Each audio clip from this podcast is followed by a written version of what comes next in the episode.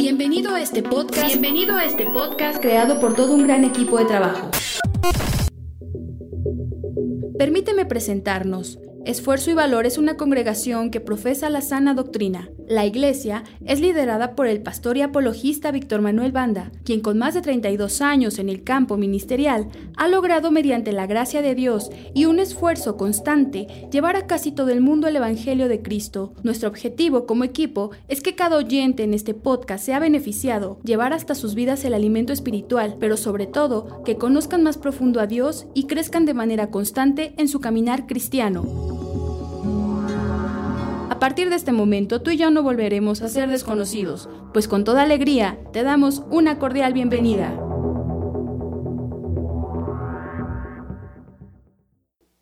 Primera de Corintios, capítulo 15.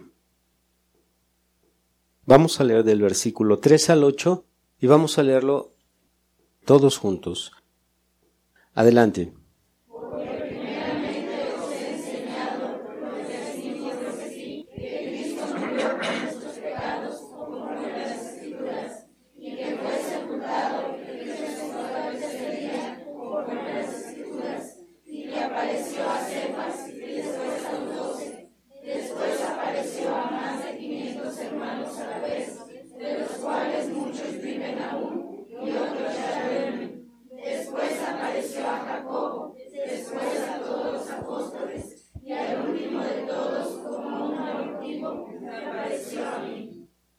Pueden sentarse, hermanos. El tema se titula como un abortivo.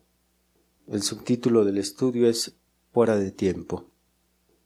Pablo, en su testimonio a los Corintios, narra cómo el Señor confirma su resurrección al aparecerse a diferentes personas.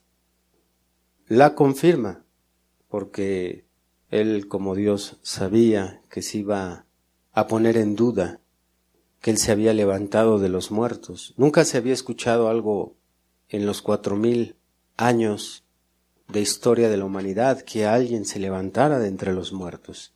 Se han levantado grandes hombres a través de la historia que han hecho cosas que han beneficiado a la humanidad, que han dejado una huella indeleble aquí en la tierra. Sin embargo, de todos esos hombres grandes que se han levantado, por cierto, Grecia tiene de los hombres más reconocidos a nivel mundial, está Sócrates, Platón, Aristóteles, hombres que han trascendido sus filosofías hasta el día de hoy se enseñan en las universidades. Ninguno de ellos retó y enfrentó la muerte como lo hizo Jesucristo.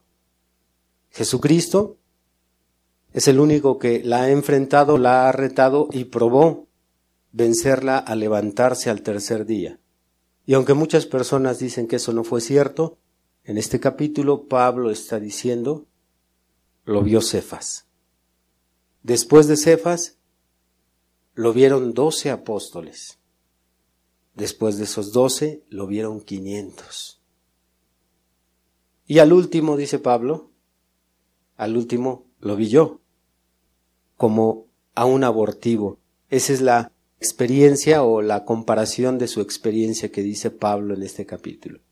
Al último, como a un abortivo. Hace la alusión en esta comparación al aborto. En términos médicos, el aborto es la interrupción del desarrollo del feto en el embarazo. Sabemos que hay dos tipos de aborto, que es el aborto natural o el espontáneo y el aborto inducido, el que ha causado mucha polémica en estos días y que nosotros como cristianos estamos en contra del aborto inducido. El aborto natural, bueno, se debe, ustedes como madres saben muy bien que se debe a falta de cuidado en la salud y falta de cuidado, en este caso en su cuerpo. Muchos abortos naturales se han dado por estas dos razones. El apóstol Pablo nos está dando esta ilustración de que él igual que un niño llega a abortar, él fue un abortivo. ¿Por qué usa el apóstol esta comparación. Vamos a leer el verso 8 solamente, que es el que lleva la palabra clave del estudio. Y al último de todos, como a un abortivo, me apareció a mí. Bien, se entiende médicamente que se clasifica como un aborto cuando se pierde la vida del bebé. Pero en la palabra griega de este capítulo, la palabra griega nos da un significado diferente al término clínico. La palabra griega que se usó en la Septuaginta es ectroma, con K. Y esta palabra significa un aborto o un nacimiento fuera de tiempo. Apegándonos a esta traducción de ectoma, tal sería el caso de los siete mesinos. Repito, apegándonos a esta traducción de Pablo, no apegándonos a la traducción clínica. Porque cuando se dice que, que la madre abortó, se entiende que se perdió el producto.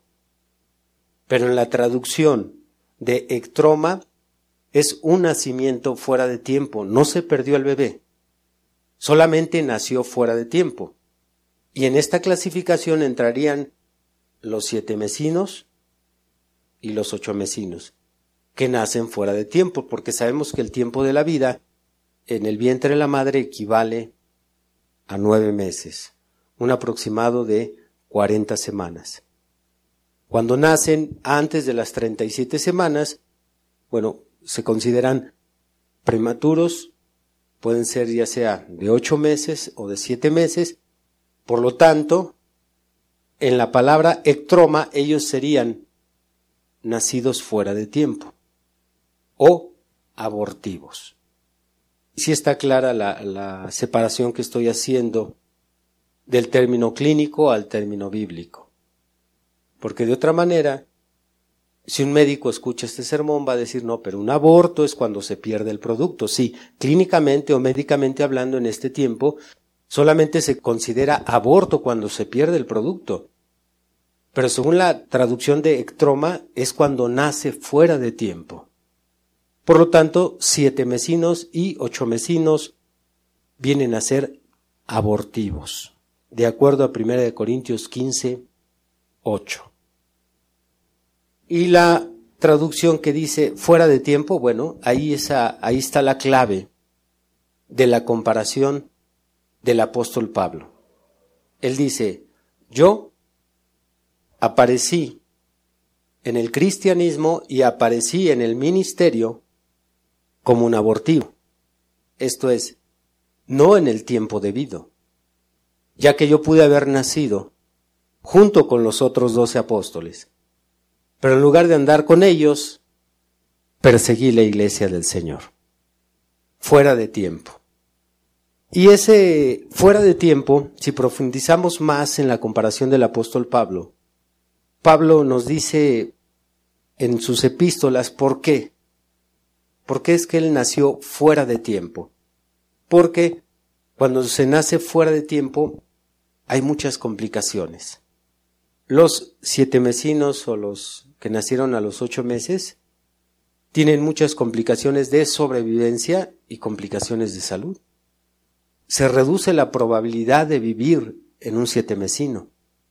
Yo sé que ahorita con los adelantos tecnológicos de la medicina han logrado que muchos siete mesinos vivan, pero hace 50 años se reducía la posibilidad de que un bebé de siete meses viviera. Este tipo de complicaciones trae nacer fuera de tiempo. Pablo toma lo mismo y lo aplica al plano espiritual. Vamos a ver cuáles son las complicaciones que el apóstol Pablo enfrentó por haber nacido como un abortivo, lo cual equivale a nacer fuera de tiempo. Vamos a ver tres, abran primera de Corintios capítulo 4. Antes de leerlo, sí quedó claro la diferencia que hice de el término de la medicina moderna al término bíblico. El término médico de un aborto o ser un abortivo es cuando el bebé murió. Y en el término de croma, no muere, solamente nace antes de tiempo o fuera de tiempo. Puede ser el caso de los bebés que alcanzan las 42 semanas. Ya a las 42 tienen que inducir al aborto, porque no se puede pasar de las 42. El promedio son 40, de 37 a 40 semanas. Antes de 37, de 36 hacia atrás es prematuro. Por lo tanto, en ectroma sería un abortivo. Pero en términos clínicos no sería un abortivo, porque para que digan que es un aborto, tuvo que nacer muerto el bebé. Ya sacaron desecho, producto, qué sé yo, tal vez un negrado. Por eso expliqué que hay dos, hay dos tipos de aborto, el que es provocado, que es el inducido, y puede ser que el médico determinó que se tuviera que proceder al aborto porque el niño ya está muerto. Esa es una razón. O puede ser que lo tengan que provocar porque el niño puede morir. Digamos, pueden ser diferentes las causas. Pero la diferencia está en que si es un bebé muerto lo que sale, ellos dicen eso es un aborto. No lo consideran aborto al siete mesino. Pero en ectroma la palabra sí nos dice que al ser nacido fuera de tiempo ya es un abortivo. Bien, ¿por qué estamos explicando esto? Porque en la comparación el apóstol Pablo, él se pone en la posición de un abortivo. Por lo tanto, no se puede estar colocando en una comparación de decir, estoy muerto, sino más bien, sí nací en el Evangelio, porque el Evangelio, cualquier persona que se convierte a Cristo, la comparación es el nuevo nacimiento. Fue lo que le dijo Jesús a Nicodemo. Te es necesario nacer otra vez. San Juan 3.3. El que no nazca de nuevo no puede ver el reino de Dios.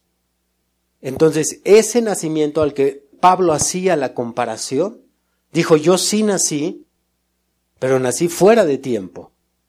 Y él va a decir, por cuanto nací fuera de tiempo, hay complicaciones, porque quien nace fuera de tiempo en lo natural tiene complicaciones, pues en el plano espiritual es exactamente lo mismo. Y ahorita en estos pasajes que vamos a leer vamos a ver cuáles son las complicaciones que Pablo tuvo al nacer fuera de tiempo. Primera de Corintios capítulo 4. Dice el versículo 15. Porque aunque tengáis diez mil años en Cristo, no tendréis muchos padres, pues en Cristo Jesús yo os engendré por medio del Evangelio. Por lo tanto, ruego que me imitéis.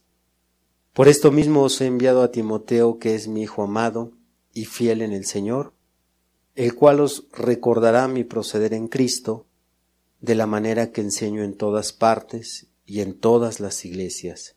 Mas algunos están envanecidos como si yo nunca hubiese de ir a vosotros, pero iré pronto a vosotros si el Señor quiere, y conoceré no las palabras, sino el poder de los que andan envanecidos, porque el reino de Dios no consiste en palabras, sino en poder.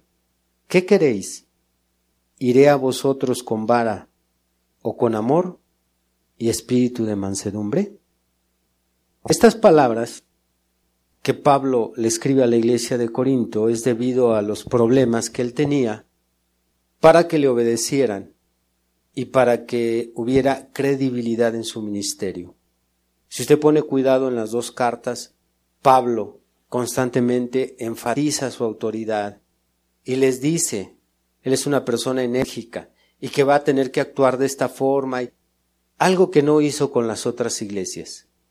Pero esto le sucedió porque no apareció en el ministerio junto con los otros apóstoles apareció fuera de tiempo. Eso le complicó su trabajo a Pablo para hacerse respetar, para que lo tuvieran en cuenta, para que pudieran obedecerlo. Por eso Pablo constantemente, este es uno de, de otros capítulos, por ejemplo, abre el capítulo 14, de aquí mismo de Primera de Corintios, y observa el versículo 37. Dice Pablo, si alguno se cree profeta o espiritual, reconozca que lo que os escribo son mandamientos del Señor. ¿Por qué? Porque tenían sus dudas. Decían, pues quién sabe, este primero nos anduvo asesinando y nos anduvo matando y ahora sale muy santo el Señor. Eso le pasó por nacer fuera de tiempo. No así con Pedro. No cuestionaban las cartas ni las órdenes de Pedro. No cuestionaban las indicaciones de los otros apóstoles. Pero en el caso de Pablo, como aparece mucho después, entonces la iglesia decía, pues, quién sabe. Él dice, diremos, pero no había esa credibilidad. Esa es una de las complicaciones del abortivo Pablo. Ahora vamos a 1 Corintios 16 y vamos a ver también los problemas de cooperación ministerial. Capítulo 16, vamos a leer el versículo 12. Dice Pablo a los Corintios, acerca del hermano Apolos, mucho le rogué que fuese a vosotros con los hermanos, mas de ninguna manera tuvo voluntad de ir por ahora, pero irá cuando tenga oportunidad. ¿Se puede imaginar? Ahora yo diría, dos mil años después, ¿cómo alguien pudo haber desobedecido a alguien como Pablo? ¿Cómo alguien, Pablo le estuvo insistiendo, dice, le rogué mucho que fuera y no había mucha cooperación ministerial. Incluso si ustedes recuerdan, en uno de los viajes misioneros de Pablo, creo que en el segundo viaje, el apóstol Juan se aparta de él y los deja. Después ya se les quiso unir, pero se apartó, porque Pablo tenía dificultades para que colaboraran con él ministerialmente, porque apareció después, como un abortivo, fuera de tiempo. Y en tercer lugar, problemas de aceptación con la iglesia, habrá Hechos capítulo 9. Todo esto es para que entendamos a qué se debe esa comparación como un abortivo. Hechos capítulo 9, versículo 26. Cuando llegó a Jerusalén, trataba de juntarse con los discípulos, pero todos le tenían miedo, no creyendo que fuese discípulo. ¿Y qué es lo que sucedía? Pues normalmente dice la Biblia que se alejaban, se apartaban. Todas estas complicaciones, solo Pablo tuvo que lidiar. No Pedro, no Andrés, no Juan, ninguno de ellos, sino todo esto fue por una razón. ¿Cuál fue su culpa de Pablo? Que era un abortivo, por lo tanto, fuera de tiempo. El decir fuera de tiempo puede ser después o antes. ¿Por qué? Porque la Biblia nos dice que para todo lo que nosotros hacemos en este mundo, todo, dijo Salomón, todo lo que se hace debajo del sol, para todo hay un tiempo y hay una hora. Y cuando nosotros hacemos las cosas fuera de tiempo, al igual que al apóstol Pablo, nos van a venir complicaciones y problemas. Si nosotros aparecemos en diferentes cosas como abortivos, fuera de tiempo, las complicaciones y los problemas van a estar en tu vida. Eclesiastés capítulo 3. Eclesiastés 3 del 1 al 8. Todo tiene su tiempo y todo lo que se quiere debajo del cielo tiene su hora.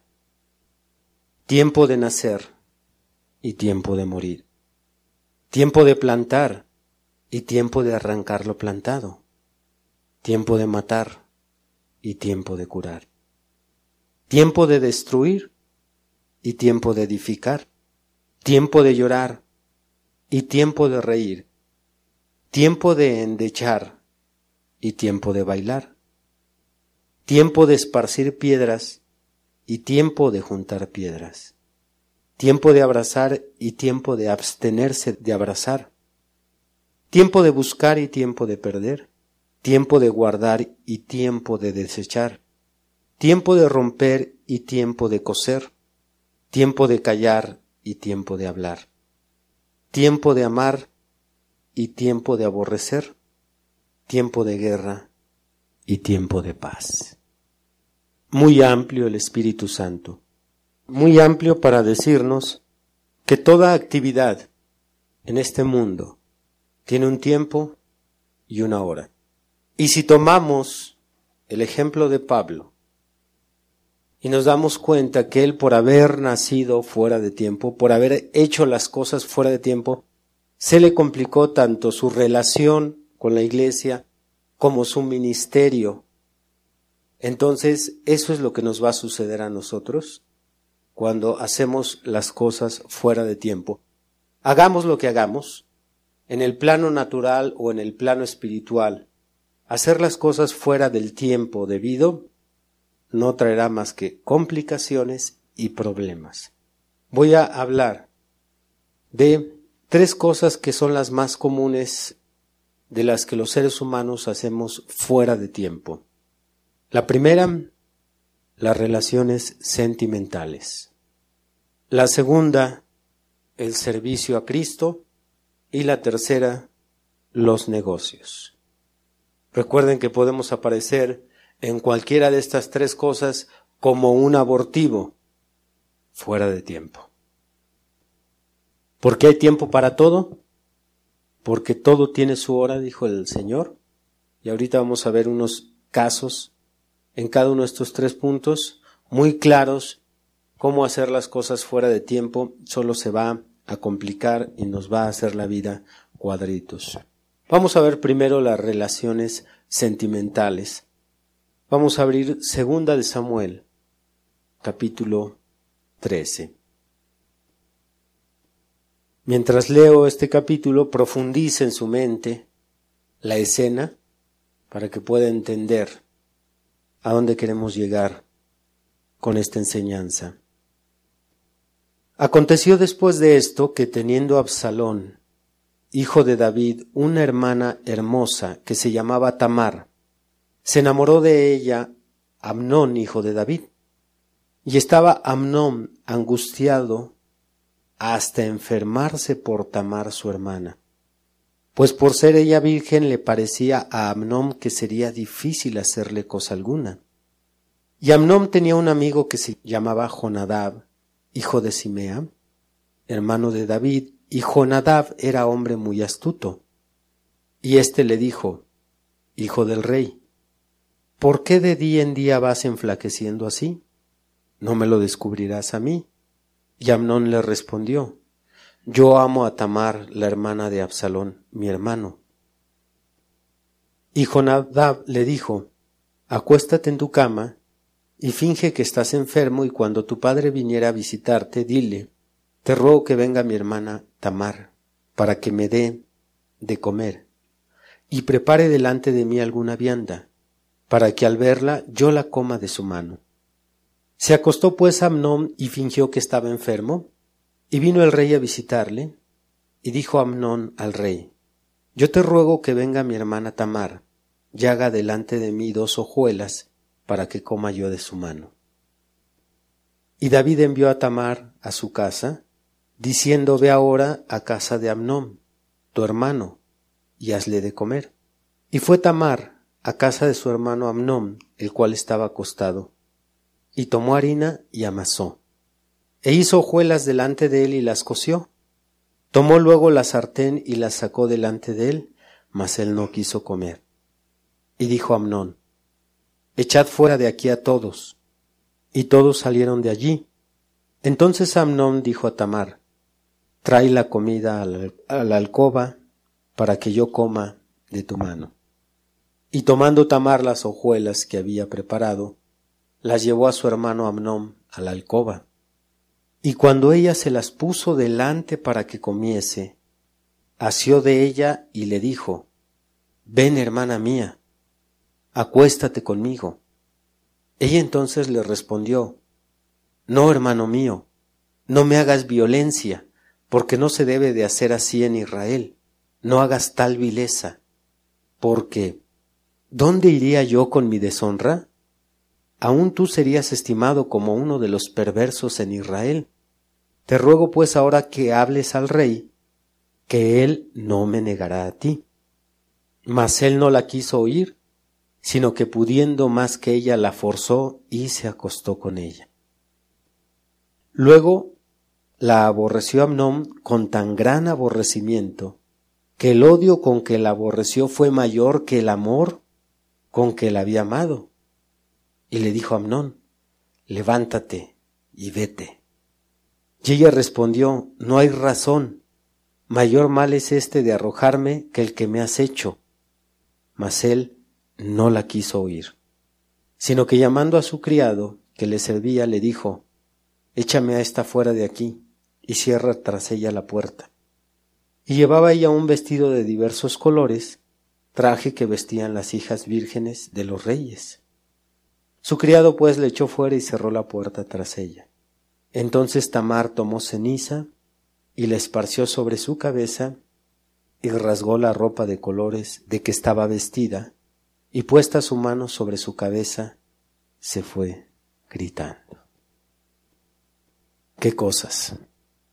¿Qué cosas suceden cuando en el terreno sentimental se hace fuera de tiempo?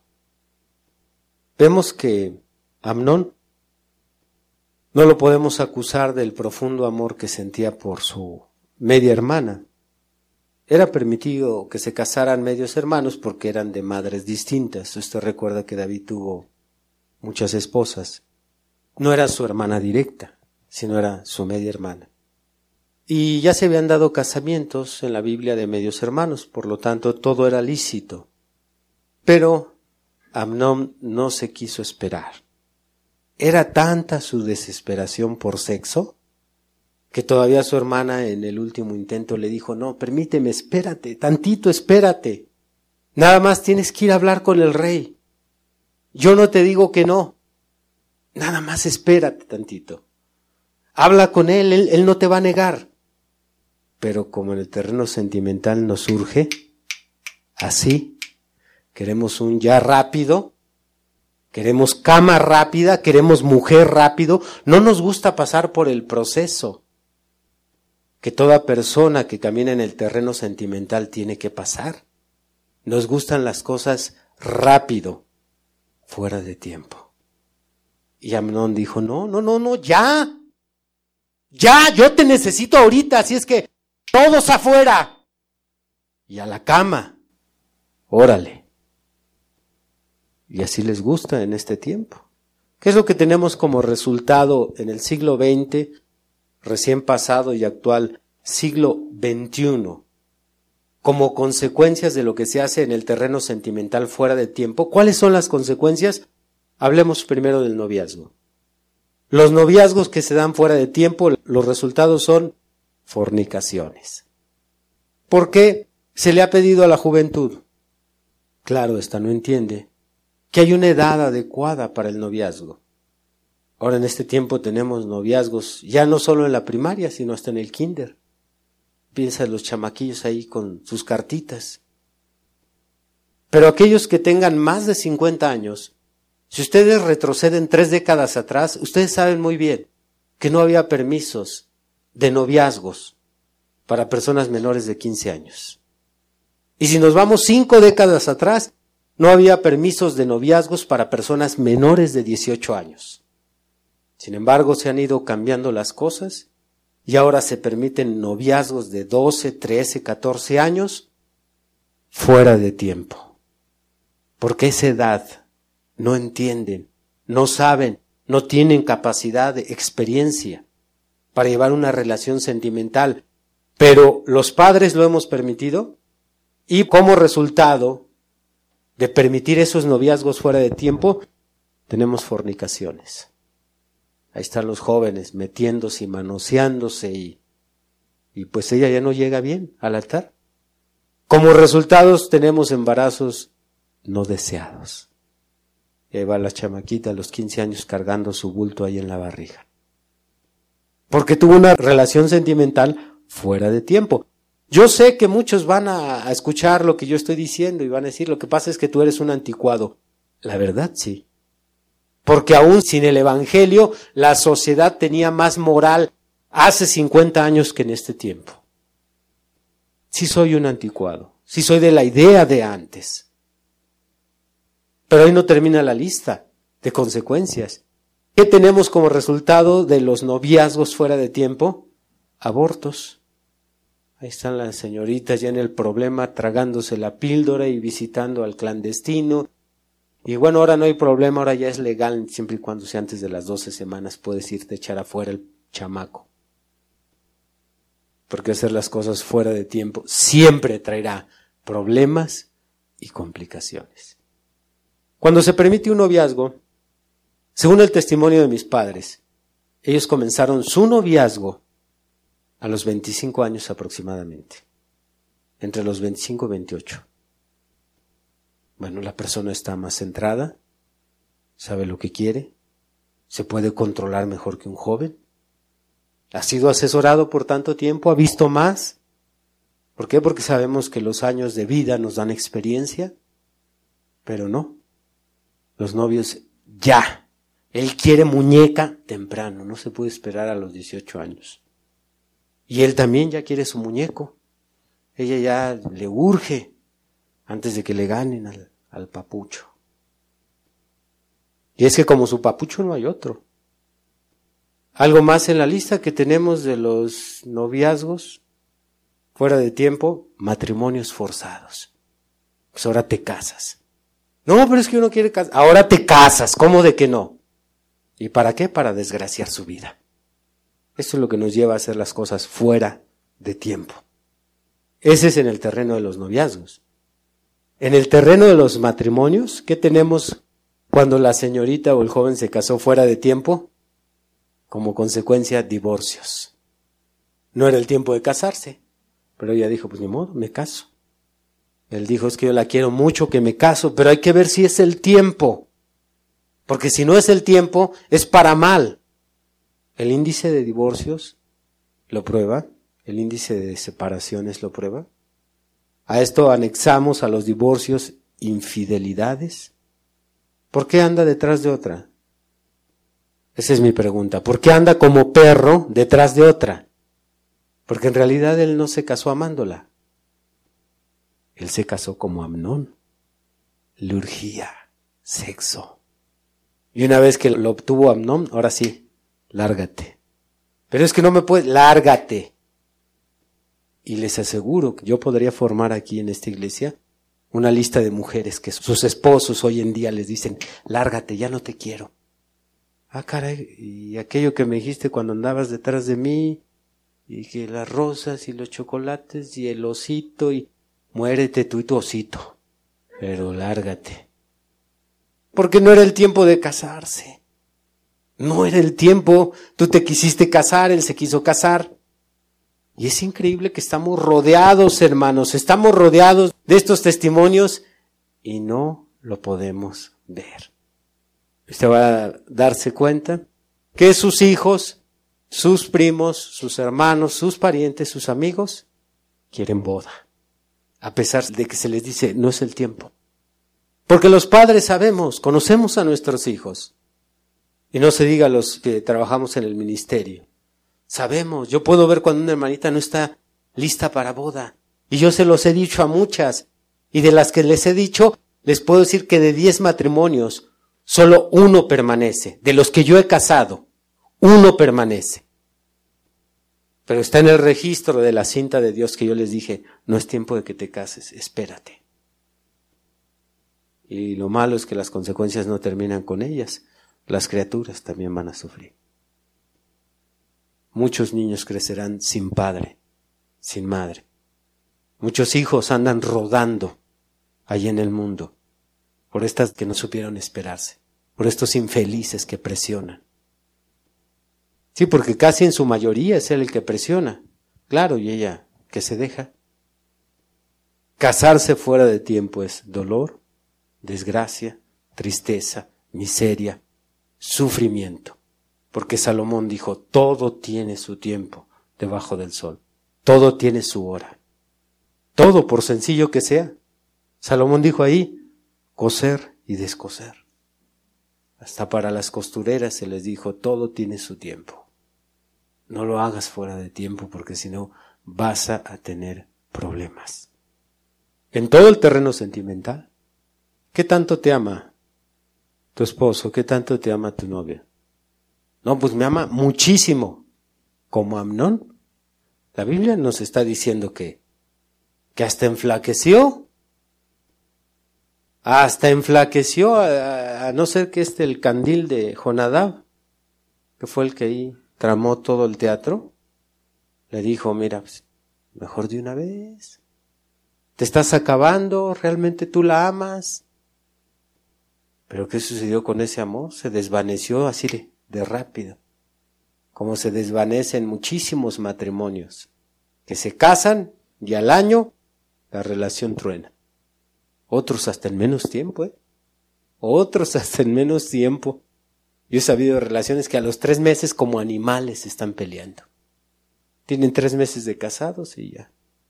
Y él ya anda detrás de otra y ella se enoja y se ofenden, se golpean y bueno. Todo pasa por casarnos fuera de tiempo. Y algunos dicen, pero entonces ¿cuándo llegará el momento? Va a llegar, lo, lo sabremos. Sabremos el momento en que te tienes que casar. Llegará el momento en que tú misma o tú mismo te sentirás en condiciones. Si pides apoyo a tu padre, si pides apoyo a tu pastor, te va a asesorar, te dirá, ya es tiempo, hermano. Adelante. Lo puedes hacer con toda confianza, el Señor va por delante. Pero cuando ustedes lo hacen fuera de tiempo, pues todos van por delante menos el Señor. Él solamente en su tiempo y en su hora. Así es que ustedes mujeres que sufren el día de hoy con sus esposos, que las engañan, que las maltratan, que han salido con adulterios y infidelidades y las traen muertas de hambre, no culpen a Dios. Ustedes se casaron fuera de tiempo. Ustedes son las que escogieron a su rorro, ahora se quedan con su muñeco. ¿Y qué crees que aquí no hay cambio ni devolución? Ni siquiera los 30 días. Ya ves que en ciertos lugares te dan 30 días para reclamar. Aquí ni a los 30 días. Bien, pasemos a la segunda circunstancia de hacer las cosas fuera de tiempo, que es el servicio a Cristo. Para rendir un servicio al Señor y que éste sea de bendición, también tiene que ser en su tiempo. Éxodo 2, 11. En aquellos días sucedió que crecido ya Moisés, salió a sus hermanos y los vio en sus duras tareas. Y observó a un egipcio que golpeaba a uno de los hebreos, sus hermanos. Entonces miró a todas partes y viendo que no parecía nadie, mató al egipcio y lo escondió en la arena. Al día siguiente salió y vio a dos hebreos que reñían. Entonces dijo al que maltrataba al otro, ¿Por qué golpeas a tu prójimo? Y él respondió, ¿Quién te ha puesto a ti por príncipe y juez sobre nosotros? ¿Piensas matarme como mataste al egipcio? Entonces Moisés tuvo miedo y dijo, Ciertamente esto ha sido descubierto.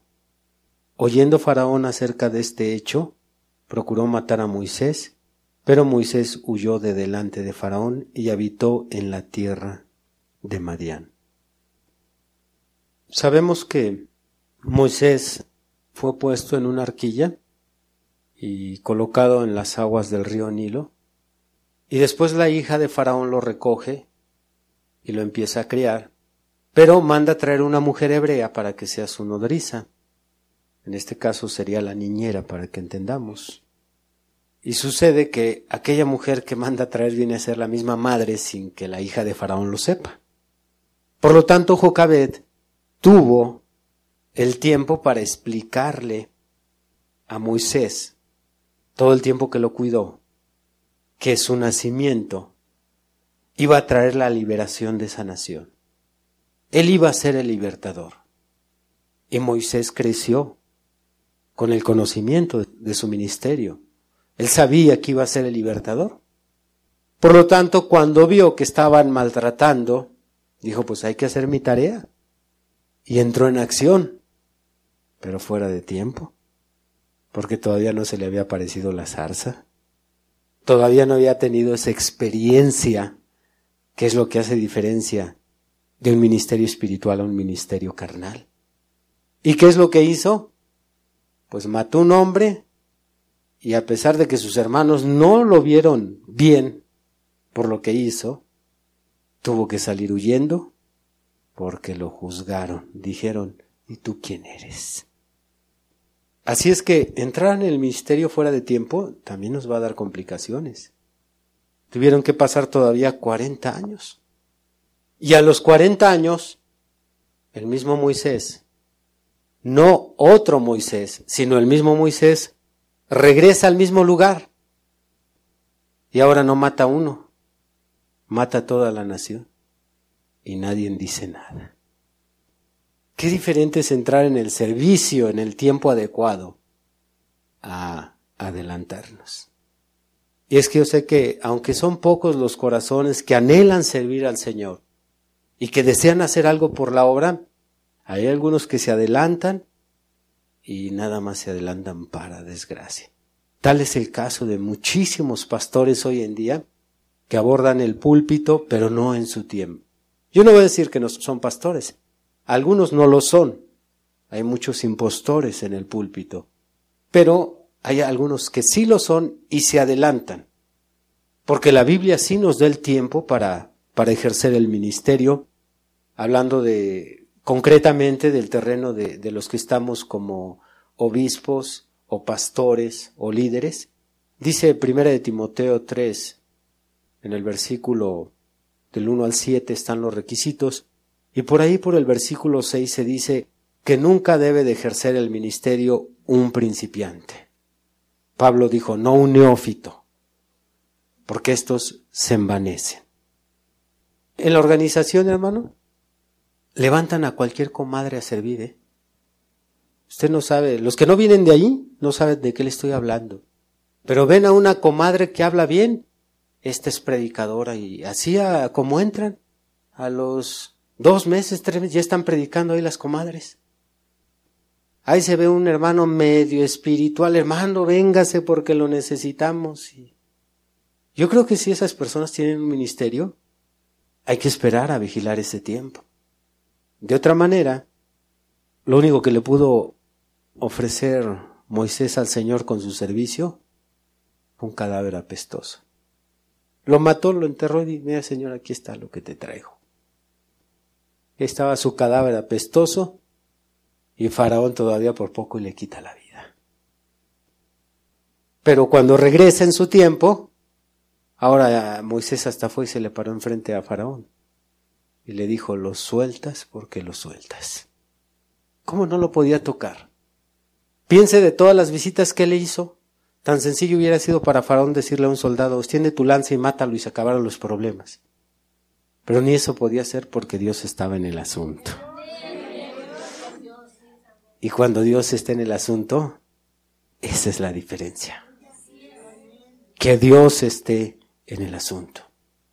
Y Él va a aparecer solamente en su tiempo.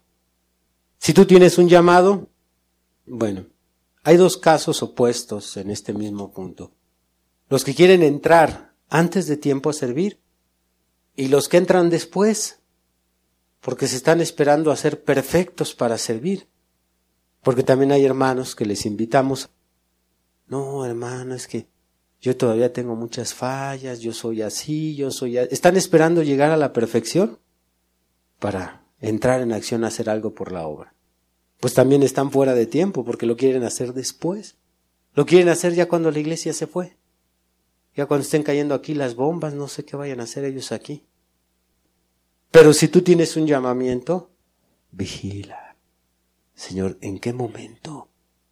¿En qué momento me vas a poner a hacer algo por el bien de tu obra? Si te metemos antes, recuerda que va a ser para mal, no para bien. ¿Cuántas iglesias están sin alimento? Porque se levantan pastores fuera de tiempo. Están sin dirección sabia, sin consejo sabio por entrar en el ministerio fuera de tiempo. Entonces, te exhorto, espera en Dios, pídele a Dios que te muestre cuál es tu ministerio y pídele el momento de actuar. Recuerden, nos hacen falta, ¿eh? Nos hacen falta ministerios. Pero hace también falta que entren en su tiempo. Porque si entras inmaduro, te va a calar la disciplina, te va a calar la corrección. Y cuando metemos a alguien fuera de tiempo y se le llama la atención, no, es que todos contra mí, todos me atacan, a mí realmente nadie me apoya, yo, yo voy a renunciar, se la pasa rebuznando todo el servicio. Alaban a Dios. Hay que esperar a que maduren, que estén fuertes, que una llamada de atención no, les hace nada, no, no los rasguña ni siquiera. Al contrario, ya cuando está maduro y le llamamos la atención, esto es lo que me merezco por inútil.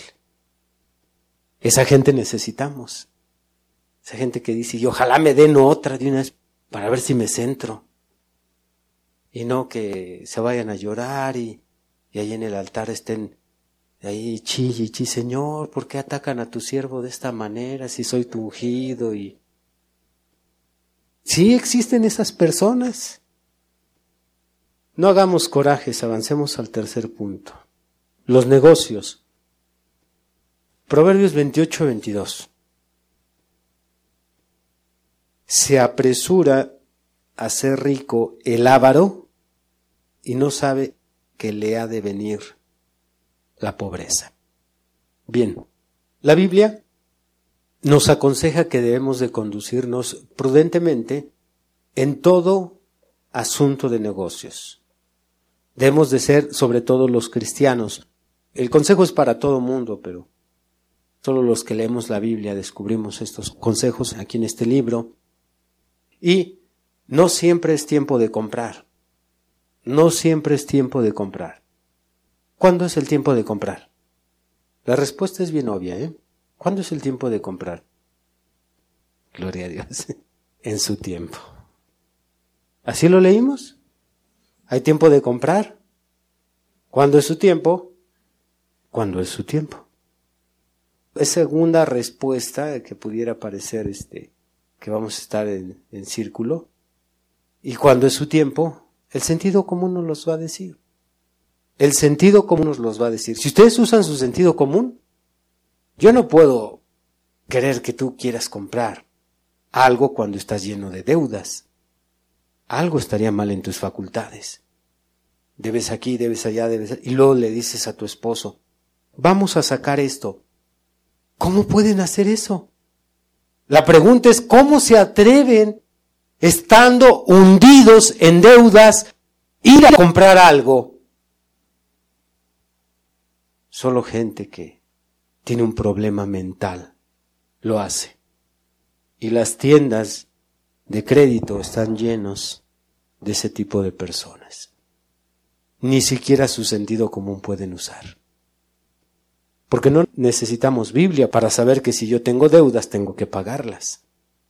No necesito Biblia para saber que si yo gano poco voy a echarme una deuda muy grande. El sentido común nos lo tiene que decir. Si lo usáramos, no estaríamos llenos de deudas, con los cobradores detrás de nosotros, con los aboneros detrás de nosotros, con los citatorios de la tienda, con el documento del jurídico, no estaríamos si usáramos el sentido común. Sin embargo, dice Salomón en este proverbio, se apresura el avaro a ser rico. Le urge tener casa, le urge tener carro, le urge tener estufa, sácate esto y de una vez saca el otro y, y después, después a ver cómo le hacemos, ahorita sácalo. Y ahí tenemos a los cristianos enredados en todos estos robos, porque es robo. Ir a sacar algo, ir a endeudarnos cuando no tenemos para pagar. La prueba es que ya debemos mucho. Hermano, entonces, ¿cuándo llegará el tiempo de comprar? Hace falta la estufa. Yo no desconozco, yo no descarto, ni desmiento la verdad de que en un hogar siempre hacen falta cosas. Siempre, hermano. Siempre hará falta una cobijita, hará falta un traste, hará falta un mueble. Siempre hacen falta cosas. Pero ¿cómo te atreves cuando estás hundido en deudas a sacar más cosas? No es el tiempo de comprar. Aunque tú vengas y me digas, pero lo necesito. Lo necesitas, pero no es el tiempo. Y por comprar cosas fuera de tiempo, vas a tener problemas y complicaciones. Te vas a hundir más. Los intereses te van a hundir. Y aparte de todos los daños que le estás causando a terceros, porque hay tantas personas que para salir de esto empiezan a pedir por todos lados. Y piden acá y como se dice comúnmente, destapan un hoyo para tapar otro y perjudicando a infinidad de personas. Gente ratera, trácala. Hecho, de su vida un estilo, pidiendo, sacando, comprando, sin dinero. Y lo más triste, avergonzando el Evangelio, porque después piensan que todos los cristianos somos así. Por eso te digo, no se necesita la Biblia, se necesita responsabilidad y una calculadora. Nada más agarrar la calculadora, a ver. Mi esposo gana 700, gastamos de renta tanto, luz, agua, las escuelas. Mira, mi amor, no se ajusta de dónde vas a pagar el abono. Se fija que no necesitamos una revelación. Señor, si quieres que saques estufa, envíame un sueño, por favor que me vea yo cocinando en esa estufa. ¿Y qué cree que el diablo le manda el sueño? Y se ve en la estufa la, la ávara y el ávaro. Y ahí van por su estufa cuando no tienen ni para tragar, ni tampoco tienen para pagar lo que deben. Deberían de avergonzarse, gente como ustedes son una, pues una vergüenza para la sociedad. Claro, el mundo está lleno, pero recuerden que ustedes no debemos de ser de ese grupo. No debemos de ser de ese grupo.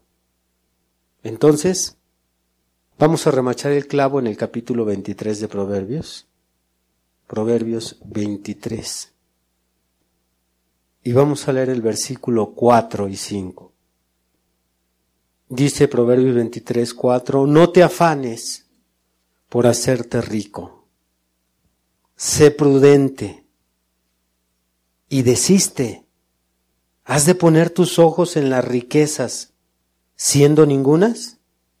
Porque se harán alas, como alas de águila, y volarán al cielo. En otras palabras, no lo vas a alcanzar.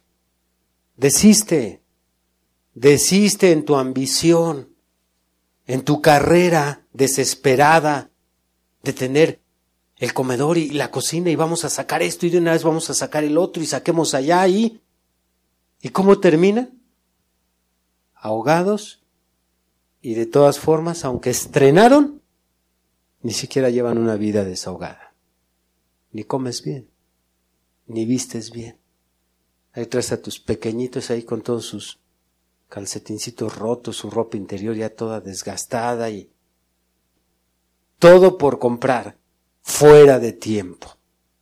Yo creo en comprar. Si yo fuera una persona con un salario mínimo, tal vez mi tiempo de comprar llegue en diciembre, porque en diciembre muchas empresas dan un aguinaldo, la gente anda un poco más desahogada, entonces diríamos, bueno, tenemos esto, entonces llegó el tiempo de comprar. Pero que no se da cuenta que esta es una unción que ha cubierto la tierra, porque la mayoría de personas las vemos en tiempo de vacaciones. Se llenan las playas, los hoteles, todos los viajes que se hacen en tours. Ahí están los camiones llenos. Y llegando el tiempo de entrar a clases, las casas de empeño llenas, las colas larguísimas. Ya es un estilo de vida. Esos negocios no podrían funcionar sin gente trácala como ustedes. Pero ellos sobreviven gracias a gente irresponsable como ustedes, que se gastan lo que no tienen y que se endeudan sin tener fondos para pagar. Por eso, esta Navidad, hermano, le vas a regalar a tu esposa. Y hermana, esta Navidad le vas a arreglar a tu esposo una calculadora. Ponle un moñote tremendo, hermano. Un moñote así de ese tamaño. Y dile, ten sinvergüenza. Saca las cuentas a ver si nos puedes dar de tragar bien en lugar de que nos estés hundiendo más. Claro, esto solo sucederá si se hacen las cosas fuera de tiempo. Repito, yo creo en comprar y creo en sacar a crédito cuando mi presupuesto me permite pagar. Y no que ya se me junta otro abono y otro abono. Y ahora pídele prestado a tu mamá. Y ya ve que como los hombres modernos de ahora casi no tienen pantalones. Tenemos muchos hombres que están al frente de un hogar, no tienen nada de pantalones. Les encanta mandar a la mujer. Ve y dile a tu mamá, dile a tu hermano que me preste. Dile, él tiene. Bueno, él tiene, pero ¿por qué se lo quieres quitar? Él tiene, pero tú no. ¿Por qué se lo quiere robar? Dile que me preste. Y ahí va la otra. De modo, él lo manda. ¿Será este culto para otros hermanos de, que van a escuchar este disco? ¿Habrá alguien aquí? Pónganse de pie. La única forma en que las cosas pueden cambiar es que pongan en práctica lo que Dios nos enseña. La única forma en que esto se va a modificar es que pongan en práctica la enseñanza. Si solo la escuchan y la dejan ahí en la mente, obedezcan. Obedecer la palabra es duro para nuestra carne, es duro para el estilo de vida que hemos llevado por mucho tiempo, porque es dar un giro y esos giros duelen a la carne. El decir, ay, entonces ya no voy a poder realizar mis sueños de amor con, con mi rorro, ya no vas a poder si piensas bien las cosas. Pero voy a romperle el corazón a mi muñequita. Es mejor que le rompas el corazón a que rompas todo tu futuro. Ese es en lo sentimental, en lo económico. Es mucho mejor que ahorita andes con tus guarachitos, hermana. Hay una boleadita nada más. ¿O qué no llenas con tu jacalito para que vamos a sacar acá y ahora acá y tráete esto y compra el otro? Eres un ávaro, eres un ávara.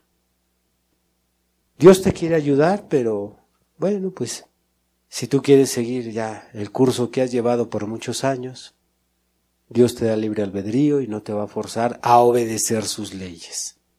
Pero recuerda, recuérdalo, vas a cosechar lo que siembres. No te vas sin tu cosecha de este mundo. Vas a cosechar tus decisiones equivocadas. Y después no vaya de chillón con el pastor. Después no vaya de chillona con el pastor. Pastor, es que ni de tragar me da. Se le dijo. Sí, ahí tiene el lloriqueo ahí. Ya está, necesitamos ministerio de pañuelos. Cada que va a pasar alguien en la oficina, su pañuelo, ahí viene este a chillar, porque lo que hizo mal ahora viene a llorárselo al pastor. Incline su rostro. Has escuchado el día de hoy una predicación del ministro Víctor Manuel Banda. Vaya mensaje, ¿verdad? Agradecemos tu compañía en este episodio. No olvides compartir con tus amigos esta bendición. Además podrás escuchar predicaciones exclusivas en nuestra cuenta de Patreon, donde nos encuentras como Esfuerzo y Valor. También podrás revisar mucho de nuestro material en las redes sociales, donde nos encontramos como Esfuerzo y Valor. Por supuesto, síguenos en esta plataforma y no te pierdas de más contenido. Nos volvemos a escuchar pronto. Hasta luego.